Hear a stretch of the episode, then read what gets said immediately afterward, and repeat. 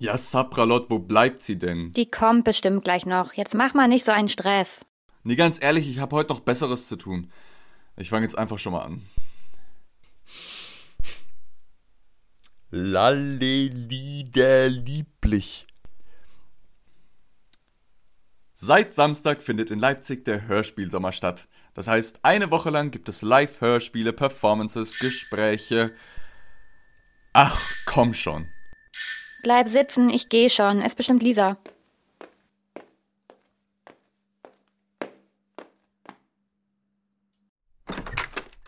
Hey, Pizza Mephisto. Einmal Pizza Vegetarianer. Hier bitteschön. Das macht dann 8,50. Äh, Dankeschön. Eine Sekunde, ich bin gleich wieder da. Vincent, hast du Pizza bestellt? Nein, natürlich nicht. Wir nehmen jetzt einen Podcast auf. Ich kann ja nicht ins Mikrofon schmatzen. Wir sind ja nicht bei Fest und Flauschig. Äh, Entschuldigung, ich glaube, da ist eine kleine Verwechslung passiert. Wir haben eigentlich gar keine Pizza bestellt. Vielleicht probieren Sie es ja mal bei den Nachbarn? Hm, na super. Tschüss, schönen Tag noch. Der Arme, der war sowieso schon so gestresst und jetzt ist er ganz umsonst hierher gekommen. Ist jetzt auch egal. Ich fange jetzt einfach nochmal an. Seit Samstag findet in Leipzig der Hörspielsommer statt. Das heißt, eine Woche lang gibt es Live-Hörspiele, Performances, Gespräche und Workshops auf dem Richard Wagner Hain. Grund genug für uns mal heute. Das ist jetzt nicht Ihr Ernst. Du bist aber auch selbst schuld, wenn du nicht warten kannst, bis Lisa da ist. Ich mache hier schnell auf.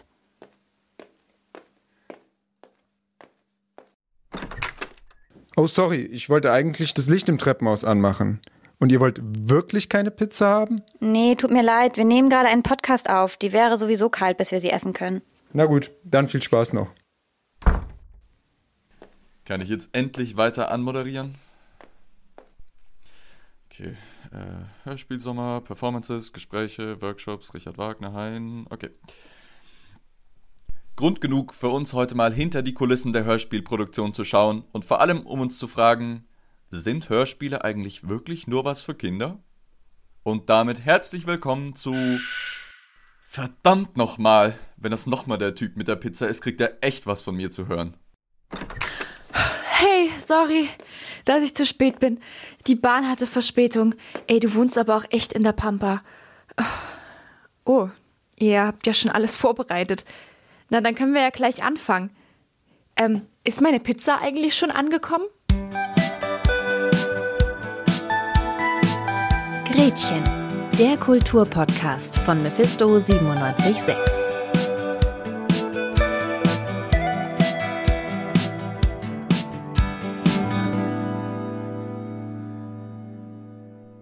Herzlich willkommen, liebe Zuhörerinnen und Zuhörer. Wie man vielleicht an unserer märchenhaften Einleitung erkannt hat, dreht sich heute alles ums Thema Hörspiele. Darüber spreche ich aber nicht alleine. Mit mir dabei ist meine wunderbare Kollegin Johanna Gensch. Hallo Johanna. Hallo. Und heute haben wir auch einen ganz besonderen Gast. Einigen von euch wird diese Stimme vielleicht bekannt vorkommen. Wir sprechen heute nämlich mit Lisa Angrig oder besser bekannt als Professorin Blaine aus dem Mephisto-Podcast Gute Nachtschichten. Und ganz nebenbei leitet sie noch das Ressort des Lauschangriffs und sorgt zuverlässig dafür, dass alle zwei Wochen eine neue Hörspielfolge online kommt. Hallo Lisa. Hallo Vincent, hallo Johanna. So, Hörspiele. Ja, dann fange ich doch gleich mal an und frage die Expertin, was war denn das letzte Hörspiel, das du gehört hast? Ja, das letzte Hörspiel, was ich gehört habe, war natürlich aus der aktuellen Guten Nachtschichten-Folge. Da war ich RVD und habe äh, die Sendung betreut und musste mir deswegen die Hörspiele natürlich auch anhören. Unabhängig von unserem Podcast äh, habe ich letztens einen Podcast zum Einschlafen gehört, wo auch Hörspiele drin vorkamen. Wie schaut's bei dir aus, Johanna? Mm, also da müsste ich jetzt erstmal überlegen. Das letzte Hörspiel war bei mir, glaube ich, wahrscheinlich eher in der Kindheit. In letzter Zeit sind es eher Hörbücher gewesen. Ja, in der Kindheit haben wir wahrscheinlich alle ziemlich viele Hörspiele gehört. Johanna, was, was hast du denn da gerne gehört? Also ich glaube, ich habe so viel gehört, weil mich das total begleitet hat. Also sowohl äh, unter der Woche immer, wenn ich Zeit hatte, am Wochenende kann ich mich sehr gut dran erinnern, dass ich da im Kinderzimmer mit meinen Geschwistern saß und wir, glaube ich, viel drei Fragezeichen, also so die Klassiker, drei Fragezeichen, TKKG, aber auch so Klassiker von Büchern, die vertont wurden, so wie das kleine Gespenst. Genau sowas. Ja, bei mir war das auf jeden Fall ganz, ganz viel Bibi Blocksberg und äh, ich glaube auch viel so Benjamin Blümchen, also schon noch so auf Kassette, so ganz altmodisch. Ja, bei mir Benjamin Böhmchen auf Kassette war auch ganz hoch im Kurs, aber ich glaube, mein am allerliebsten habe ich immer Tabaluga gehört. Das ist ja nur so, es ist schon, kann man schon als Hörspiel bezeichnen, aber es ist auch ganz viel Musik dabei und das fand ich mal großartig.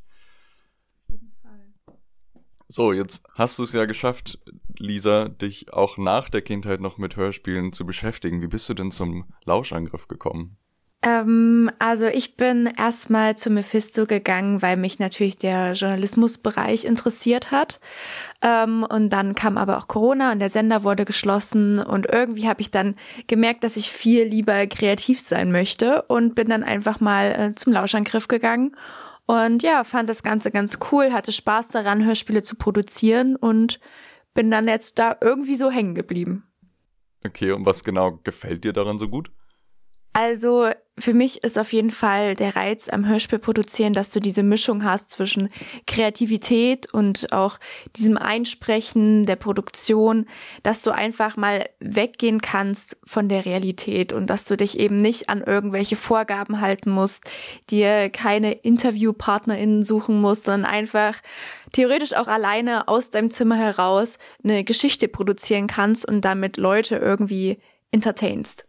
Jetzt machst du die Hörspiele ja natürlich nicht alleine. Ähm, wir haben mal bei dir im Ressort rumgefragt und die Leute gefragt, was ihnen an Hörspielen so gefällt und warum sie das machen. Hörspiele waren das eine erzählerische Medium, was ich noch nicht ausprobiert hatte. Also ich hatte vorher schon Prosatexte geschrieben, äh, Drehbücher für, für eigene Filme oder ein Theaterstück. Und als mich dann Freunde zum Mephisto eingeladen haben, ähm, war das Hörspiel natürlich das kreative Medium, das man im Radio machen kann. Und das habe ich dann einfach mal ausprobiert. Das Besondere am Hörspiel ist für mich, dass man mit wenig Mitteln sehr viel erreichen kann. Ähm, weil es ist ja schon ein immersives Medium, äh, viel mehr, als wenn man jetzt einfach nur selbst einen Text liest oder, oder vorgelesen bekommt von einem Sprecher, einer Sprecherin, ähm, dadurch, dass viele Stimmen involviert sind und Geräusche. Es ist so ein bisschen die Vorstufe zum Film, nur dass es eben da man kein Bild hat, äh, keine Szenerie, keine Requisiten braucht ähm, und dadurch mit viel einfacheren Mitteln eine sehr ähm, eindrucksvolle Klangwelt erschaffen kann. Was natürlich auch ein bisschen Kooperation von den Hörenden erfordert, weil sie sich die Bilder im Kopf ja noch selber machen müssen. Ich mache Hörspiele, da ich große Freude daran habe, mir Geschichten einfallen zu lassen und dadurch auch die Möglichkeit habe, sehr absurde und witzige Szenen zu kreieren, das Besondere an Hörspielen ist für mich, dass man alleine mit Geräuschen und Musik beziehungsweise mit der Spreche ein Bild bei den Zuhörerinnen und Zuhörern erschaffen muss. Und das ist manchmal sehr nervenaufreibend, weil es manchmal nicht sofort gelingt, wie man sich das vorstellt. Aber es ist auch wiederum eine sehr schöne Herausforderung. Und ja, es gibt einem die Möglichkeit, kreativer an die Sache heranzugehen. Also ich mache Hörspiele, weil ich gern Geschichten erzähle. Ich habe ganz oft irgendeine Story im Kopf, die ich gern irgendwie erzählen möchte und da stellt sich natürlich immer die Frage, welches Medium man da am besten nimmt und Hörspiel ist für mich einfach dieses coole, faszinierende Zwischending zwischen Buch und Film, weil man eben wie beim Buchlesen eine Art Film im Kopf hat, der sich entwickelt, der, der in dem Fall aber unterstützt wird von den Stimmen, den Geräuschen und den Atmo-Effekten, und gleichzeitig muss man aber auch nicht wie äh, beim Film jetzt ein Riesenbudget aufwenden oder extrem viel Zeit investieren. Man kann das mit relativ einfachen Mitteln machen und trotzdem einen immensen Effekt erzielen. Man kann auch ein äh, Science-Fiction-Epos erzählen, indem man einfach nur ein paar Geräusche unter die Texte und die, die, äh, die Sprecher legt. Das ist, was mich daran so fasziniert und deswegen mache ich das so gern. Ja, aber ich glaube, man merkt auf jeden Fall, dass die Leute auch echt alle begeistert sind von dem, was sie da machen und voll dahinter stehen. So, jetzt ist die Situation aber gerade ja ein bisschen schwierig. Wir dürfen ja alle nicht in den Sender. Wir sitzen auch gerade bei mir zu Hause. Ich sitze quasi im Schrank. Wie macht ihr das? Wie läuft bei euch die Produktion im Homeoffice ab? Ähm, also wir nehmen tatsächlich nicht zusammen auf, so wie wir das gerade machen. Bei uns ist das eher so, dass wir uns zuschalten, also dass wir praktisch über einen Discord-Call unsere Stimmen hören und jeder für sich aufnimmt. Und das Skript haben wir auch alle auf dem Rechner und können darauf zugreifen. Und genau, dann wird es aufgenommen. Die Tonspuren werden im Nachhinein alle in ein, eine neue Datei eingefügt und Geräusche und sowas werden dann halt meistens ähm, von so öffentlichen Anbietern genommen. Also da gibt es zum Beispiel Soundcloud, Hörspielbox, Audio, ganz viel unterschiedliches. Und manche produzieren die Geräusche auch selbst. Okay, cool. Und wie viele Leute seid ihr da so im Ressort? Wie viele sind da aktiv? Also ich würde sagen, momentan sind wir so fünf aktive Leute. Ähm, wir haben aber auch gerade immer wieder neue Anfragen von neuen Redakteuren, die Bock haben, sich einfach mal auszuprobieren. Deswegen schwankt das bei uns auch gerade so ein bisschen. Ja, deswegen auch äh, an die Leute, die hier gerade zuhören, falls ihr Bock habt, auch mal Hörspiele zu machen, wendet euch gerne einfach an den Lauschangriff. Ihr habt bei uns die Möglichkeit, Hörspiele auszuprobieren, Feature, Klangcollagen, alles, was ihr schon immer mal in diesem Bereich machen wolltet. Ihr könnt bei uns einsprechen, ihr könnt auch nur Skripte schreiben, worauf ihr so Bock habt und wir sind auf jeden Fall immer wieder offen für neue Leute und für neue Ideen. Okay, und jetzt mal angenommen, ich hätte wirklich Lust, im Lauschangriff was zu machen und weiß ich nicht, vielleicht hätte ich ein Skript geschrieben über eine Gruppe von Leuten, die einen Podcast machen wollen und jemand kommt zu spät und dann klingelt's an der Tür und es ist eine Pizza da. Wie läuft das dann? Wo gehe ich dann hin? Was, wie, wie läuft das ab? Ja, also bei uns kommt alle zwei Wochen ein neuer Podcast raus. Das heißt, es gibt meistens so eine Woche vorher die Deadline für die Skripte, die eingehen müssen. Und der zuständige RVD, also derjenige, der diese Folge betreut, ähm, würde dieses Skript redigieren, also schauen, was kann man noch verbessern, was ist gut so an dem Skript, welche Geräusche kann man da noch mit einbringen, welche Geräusche sind vielleicht auch zu viel. Und danach würde er dir das zurückschicken oder sie. Und äh, dann könntest du das produzieren, ganz aus dem Homeoffice natürlich. Und der RVD überlegt sich in der Zeit die Rahmenhandlung. In unserer aktuellen Staffel, Staffel 2, gibt es nämlich zwei ähm, Hauptcharaktere, das sind Professorin Plane und Captain Feder und die beiden reisen durch das Universum und äh, sind immer auf der Suche nach neuen Geschichten. Und der RVD hat eben die Aufgabe, sich diese Rahmenhandlung, wie wir es nennen, zu überlegen und festzulegen, wie die beiden die Geschichte finden. Genau, und wenn du das produziert hast, dann äh, schickst du das an den RVD zurück. Der hat sich in der Zeit die Rahmenhandlung überlegt und dann war es das im Sinne eigentlich auch schon. Du hörst dann immer montags die neue Folge und kannst dann nachmittags zur Auswertung kommen oder abends und hören, was die anderen zu deinem Hörspiel sagen. Ja, sehr gut. Ich glaube, da muss ich mich mal melden. okay, das klingt ja alles schon ziemlich professionell, meiner Meinung nach. Und das ist ja eigentlich auch eher was Besonderes, dass Mephisto da so ein, ein großes Ressort dafür hat. Normalerweise kennt man das ja eher von Deutschlandfunk oder der ARD oder dem BR und ähm, findet eigentlich eher im Radio statt. Jetzt wandert das alles auf die Podcast-Plattform. Aber wie das eigentlich früher war, das erfahrt ihr jetzt in unserer Kategorie des Pudels Kern. Mephisto-Redakteurin Annalena Gebauer fasst für uns die Geschichte des Hörspiels zusammen. Des Pudels Kern.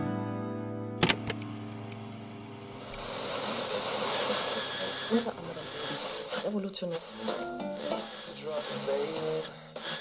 besseren Verkehrs. Vor fast 100 Jahren ging in Deutschland erstmals eine Hörspielproduktion auf Sendung. Das Frankfurter Radio Welle 467 spielte Zauberei auf dem Sender.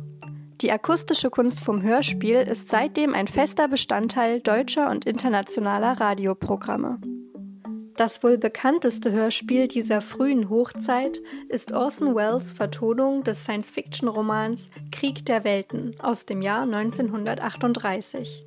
Die Invasion der Außerirdischen wurde dabei als Live-Reportage inszeniert. Das hatte zur Folge, dass ein Teil der amerikanischen HörerInnen das fiktive Geschehen für eine reale Berichterstattung hielt. Came, of course, as a great shock to us that the old H.G. Wells fantasy should have so profound an effect upon radio listeners. Noch heute gilt der dadurch ausgelöste Aufruhr als Paradebeispiel für fehlgeschlagene Medienwirkung und die Leichtgläubigkeit der Menschen. Ab der Mitte des 20. Jahrhunderts erreichte das Hörspiel in der BRD enormes Publikumsinteresse. Grund dafür war vor allem die neue Rolle des Radios. Konkurrierende Unterhaltungsstätten wie Theater oder Kinos lagen im Deutschland der Nachkriegszeit noch in Trümmern. Vor allem die Hörspiele von Günter Eich waren für diese Zeit stilprägend. Texte, die sich inneren Gefühlswelten und deren Bewältigung annahmen, wurden mit minimalistischen Klangeffekten und wenigen Schnitten kombiniert. Das sogenannte Eichmaß wurde fortan auch bei Produktionen anderer Autorinnen der Qualitätsstandard. Die Kreativen der folgenden Jahrzehnte, wie zum Beispiel Ludwig Harig und Herbert Schult, zeichneten sich durch provokativere und experimentellere Hörspiele aus. Sie bedienten sich Originaltönen öffentlicher Personen, wie zum Beispiel des ehemaligen Bundespräsidenten Heinrich Lübke, oder ließen Laien sprechen und verbanden diese Stimmen collagenartig miteinander. Bereits damals deutete sich an, wie vielseitig Hörspiele sein können. Gleichzeitig dominierte eine andere Entwicklung den deutschen Hörspielmarkt. Der Boom an Produktionen für Kinder und Jugendliche. Besonders Kriminal- und Abenteuerserien wie TKKG oder Die drei Fragezeichen erfreuten sich großer Beliebtheit bei den jungen HörerInnen. Das Ausmaß dieser Entwicklung ist im deutschsprachigen Raum einzigartig und legte den Grundstein für die Hörspielbegeisterung der Deutschen. Nach der Jahrtausendwende waren Hörspiel-CDs aus den Kinderzimmern nicht mehr wegzudenken und heute stehen die Geschichten vielfach auf Streaming-Plattformen zur Verfügung. Die drei Fragezeichen, mittlerweile die erfolgreichste Hörspielreihe weltweit, sind der Dauerbrenner unter den Hörspielproduktionen. Die Fälle der Detektive Justus Jonas, Peter Shaw und Bob Andrews verzeichnen über 600.000 monatliche HörerInnen bei Spotify. Machen wir keinen Fall in Arbeit. Stattdessen sitzen wir untätig in der Zentrale rum und drehen Däumchen. Ist eben ein bisschen durch den Wind in letzter Zeit. Übrigens, im Original heißen die drei Detektive Jupiter Jones, Peter Crenshaw und Bob Andrews. Neben der allgemeinen Popularität digitaler Audioformate ist der Fokus auf Hörspiele für Kinder und Jugendliche in Deutschland nach wie vor besonders groß. Der neueste Trend in der Branche sind sogenannte Hörboxen. Die Hörspiele werden durch Einstecken oder Auflegen von elektronischen Spielfiguren oder Sammelkarten aktiviert und von der Box abgespielt. Die spielerische Bedienung und der Spaß am Sammeln fügen Hörspielen eine neue Dimension hinzu. Dadurch versuchen die Produzentinnen für Kinder und Jugendliche neben Smartphone und Tablet attraktiv zu bleiben. Ja, jetzt haben wir gehört, dass für Kinder Hörspiele immer noch eine sehr große Rolle spielen. Aber wie schaut es denn mit Erwachsenen aus? Der Hörspielsommer hier in Leipzig hat es sich zur Aufgabe gemacht, explizit nicht nur Kinder anzusprechen, aber was ist denn eigentlich der Hörspielsommer? Johanna, du hast mit Lukas Wortmann, dem Vorsitzenden des Vereins hinter dem Hörspielsommer, gesprochen. Magst du vielleicht ganz kurz erklären, was der Hörspielsommer eigentlich ist? Ja, also du hast es in deiner Einleitung ja eigentlich schon gut zusammengefasst. Also es gibt ein ganz breites Programm. Es geht natürlich um Hörspiele. Da gibt's dann die Live-Performances und auch verschiedene Workshops. Aber es geht eben nicht nur um Hörspiele, sondern der Hörspielsommer ist auch ein soziales Event. Und das hat Lukas in unserem Gespräch auch nochmal betont der Hörspielsommer ist ja nicht nur, ähm, wir versuchen ein künstlerisch anspruchsvolles Programm herzustellen ähm, und man geht auf die Wiese und äh, lauscht diesem kuratierten Programm, sondern der Hörspielsommer ist vor allem auch irgendwie ein Treffpunkt äh, für, für Leute. Man kann einfach vorbeikommen mit einer Picknickdecke, sich hinsetzen und kann zuhören oder vielleicht auch nicht, äh, wenn in dem Moment das Hörspiel, das gerade läuft, vielleicht nicht, äh, nicht so das äh, trifft, was man gerne hören möchte. Und dafür ist aber auch der Raum da. Also es ist halt diese offene Offenheit, glaube ich, von dem Festival, dass es so erfolgreich gemacht hat und auch immer noch macht. Ähm, aber gleichzeitig gibt es halt die Möglichkeit, sich schon intensiv auch mit dem Thema Hörspiel auseinanderzusetzen. Die Atmosphäre ist also auch anders als im Kino oder im Theater, aber das Medium ist ja auch ein anderes. Hat er vielleicht auch gesagt, was ihn an diesem Medium so interessiert? Warum ausgerechnet Hörspiele? Ja, das habe ich ihn auch gefragt. Und er hat mir gesagt, dass es dabei eigentlich um das Hörspiel als Gesamtkunstwerk geht. Also ihm gefällt auch die Bandbreite an Hörspielen, die es gibt und auch den, den leichten Zugang, den man dazu hat. Ich denke, das ist ein super vielfältiges Medium und vor allem ein sehr, sehr, zumindest in der Produktion, niedrigschwelliges Medium. Das hebe ich immer sehr gerne hervor. Also ich glaube, sehr viele kennen aus der Kindheit Hörspiele, haben mal TKKG gehört, Benjamin Blümchen, keine Ahnung was, ähm, drei Fragezeichen natürlich das ist wahrscheinlich das, was die meisten Leute mit dem Hörspiel verbinden. Und bei mir gab es dann irgendwann so einen Moment, ähm, wo ich dann herausgefunden habe, Moment mal, es gibt nicht nur diese Kinder- oder Familienhörspiele, sondern es gibt super gut produzierte Hörspiele, die aktuelle Diskurse ähm, aufzeichnen.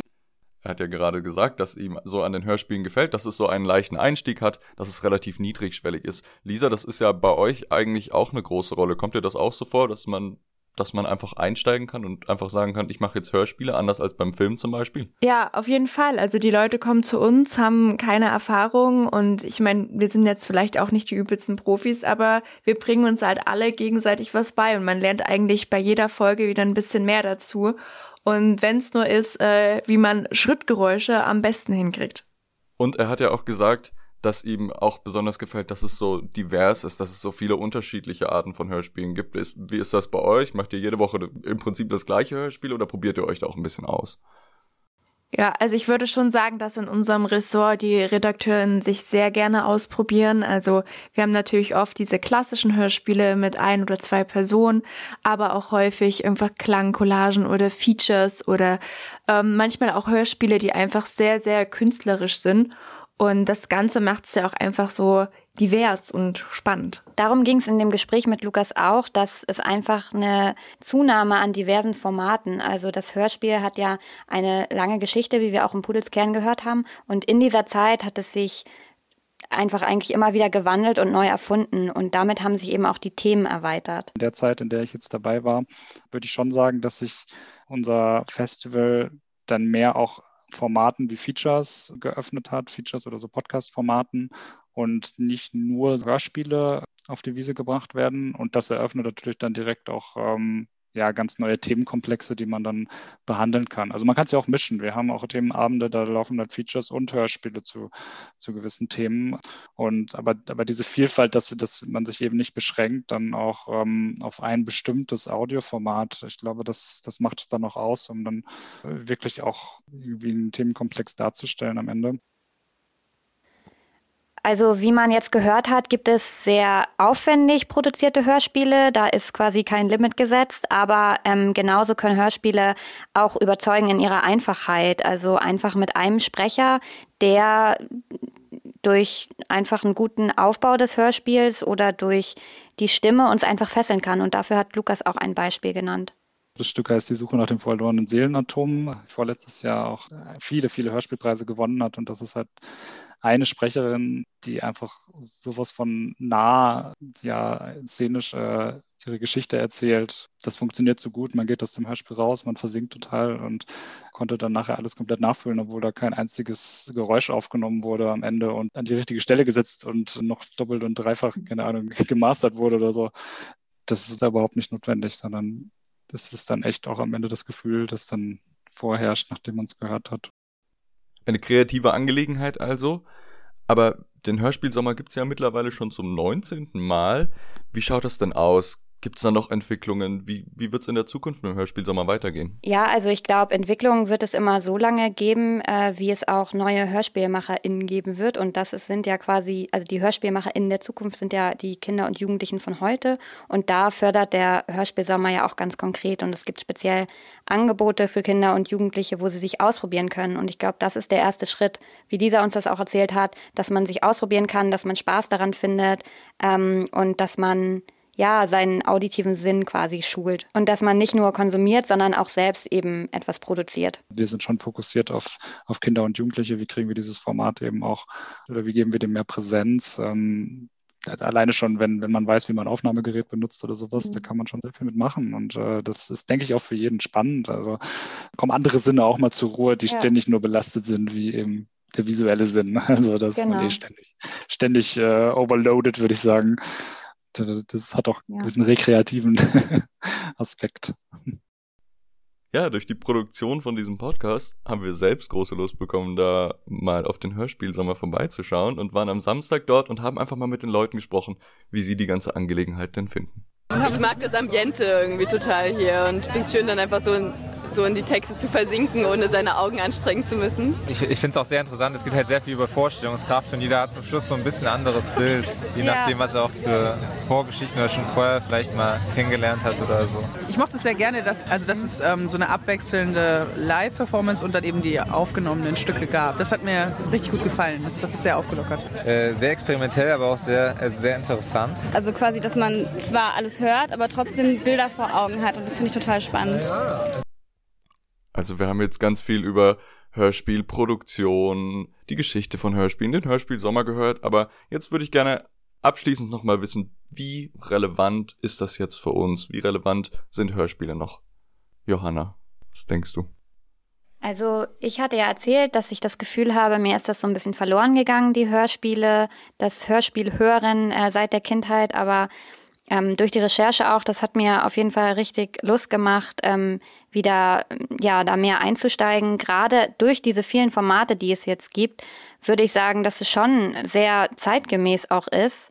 Und ich kenne auch viele Leute, die sich noch für vor allem Hörspiele auch aus der Kindheit begeistern können. Also das hat ja irgendwie sowas Nostalgisches. Ich weiß nicht, wie sieht's bei dir aus, Lisa?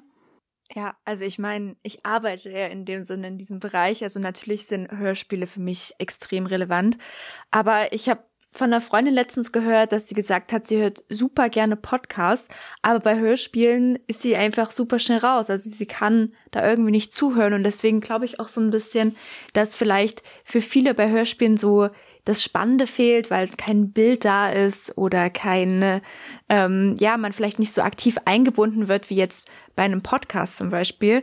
Ähm, aber ich muss natürlich auch sagen, ich kann auch einfach die Leute verstehen, die es gerne hören und die sich dafür begeistern können. Und ich kann auch sehr gut die Leute verstehen, die einfach mal ein Hörspiel zum Einschlafen hören wollen und einfach mal runterkommen und sich halt nur mal aufs Hören konzentrieren möchten und nicht noch auf irgendwelche anderen Sinneseindrücke ja, jetzt als du von der Freundin erzählt hast, habe ich mir gedacht, ähm, ich glaube, das ist von uns allen ähm, oder von vielen ein Problem, auch wenn ich mich so umhöre äh, bei Bekannten, dass man sich einfach schwierig noch lange auf solche Sachen konzentrieren kann. Aber vielleicht müssen wir diesen Sinn einfach wieder mehr schulen, diesen auditiven. Das frage ich mich auch ein bisschen, zum Beispiel in, in der Schule. Dort haben wir zum Beispiel über das klassische Krieg der Welten gesprochen aber wir haben da nicht reingehört, wir haben uns dieses Hörspiel nicht angehört. Hörspiele sind an mir in der Schule komplett vorbeigegangen. Glaubt ihr, das ist vielleicht eine verpasste Chance?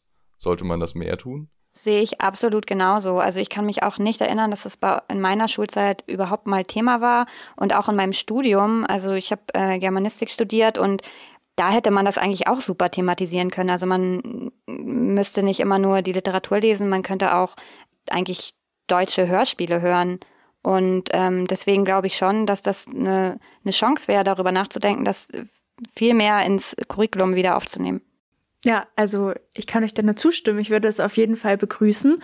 Ähm, natürlich braucht man aber, wenn man sagt, man hat mehr Leute, die Hörspiele produzieren, braucht man natürlich auch wieder mehr Leute, die Hörspiele hören. Und was ich mir vor allem denke, gerade wir haben ja vorhin darüber gesprochen, es ist leicht, ein Hörspiel zu machen. Man braucht ein Mikrofon und fertig ähm, dann wäre das doch eigentlich eine super Sache in der Schule zu machen. Also falls hier Lehrer zuhören, LehrerInnen, finde ich eine gute Idee. Ja, und was du gesagt hast, Lisa, es braucht auch die Leute, die das hören. Und äh, was glaubt ihr denn, wer hört denn Hörspiele? Also als ich mich äh, mit für den Podcast mit ähm, Hörspielen und ähm, ja auch der Zielgruppe beschäftigt habe, bin ich auf eine relativ alte oder ältere Studie gestoßen aus dem Jahr 1997, die aber super spannend ist, in der es darum ging, dass ähm, 1997 in einer Telefonumfrage die Käufer von drei Fragezeichen-Kassetten, also drei Fragezeichen, so die das äh, meistgefragteste Hörspiel auf dem Markt und die Käufer wurden gefragt, ähm, wie alt sind sie denn eigentlich? Also es wurde ermittelt, wie alt sind die Käufer von den Hörspielen. Und äh, überraschenderweise kam dabei heraus, dass ähm, das Durchschnittsalter 24 ist. Das zeigt ja eigentlich auch, dass so ein für Kinder produziertes Hörspiel auch Erwachsene begeistern kann. Und ähm, da ist mir auch eine Geschichte eingefallen, als ich letztens im Zug saß und ähm, neben mir saß ein, äh, ja, ich würde sagen, es war ein Geschäftsmann und der hat dann sein, ähm, auf seinem Handy irgendwas angemacht und hatte die Kopfhörer nicht richtig drin und dann kam ganz laut äh, der drei Fragezeichen, der Einspieler. Ähm, raus. Es war ihm ein bisschen peinlich, aber eigentlich, ja, sollte uns das doch irgendwie nicht peinlich sein, weil das ist ja was, was viele von uns begleitet hat, diese Hörspiele. Ja, jetzt hast du von der Studie von 1997 äh, gesprochen. Vielleicht ist es ja heute ganz anders. Da gab es zum Beispiel noch kein Netflix, Spotify. Wo kriegt man denn heute eigentlich Hörspiele her? Ja, also wir laden ja unsere Folgen immer auf Spotify hoch. Ähm, ich glaube, Spotify hatte auch ein sehr, sehr breites Angebot, was Hörspiele angeht. Ansonsten, was glaube ich auch viele kennen, ist Audible. Ähm, ja, ungefähr der Fachmarkt für Hörspiele und Hörbücher. wahrscheinlich eher Hörbücher. Ähm, ja, und ansonsten, ich habe auch schon gehört, dass Leute das auch einfach auf YouTube hochladen, praktisch als Video, wo dann immer nur das gleiche Standbild ist. Ja, ich glaube, man darf auch nicht vergessen, dass der öffentlich-rechtliche Rundfunk ähm, da auch so ein bisschen eine Monopolstellung hat und äh, die verschiedenen ähm, ja, die verschiedenen Redaktionen der verschiedenen Bundesländern da ganz unterschiedliche Schwerpunkte haben und auch sehr, sehr viel ähm, wird dadurch selbst produziert, weil da natürlich bestimmte Etats vorhanden sind, aber auch hochgeladen. Also ich glaube, das ist auch immer eine gute Quelle, wenn man Hörspiele sucht. Das heißt also, die Klassiker, Benjamin Blümchen, die drei Fragezeichen, die findet man sehr gut auf diversen Streamingdiensten und die öffentlich-rechtlichen haben ja auch ein ziemlich großes Angebot. Aber wie schaut es denn eigentlich mit diesen ganzen kleinen Produktionen aus, Johanna?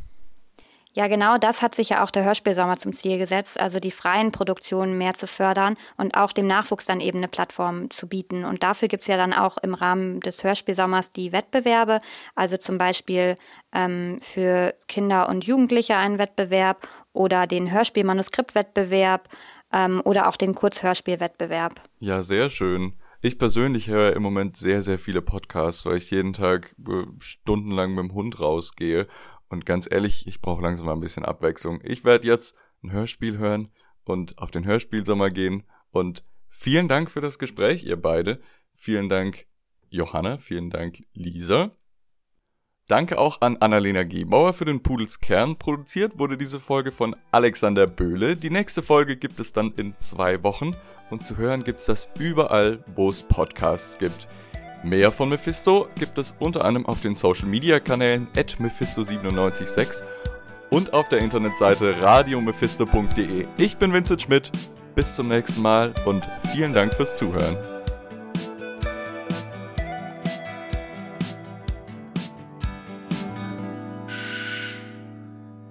Boah, ich habe jetzt überall im Haus geklingelt und keiner will diese Pizza haben. Nehmt ihr jetzt diese Pizza und fertig.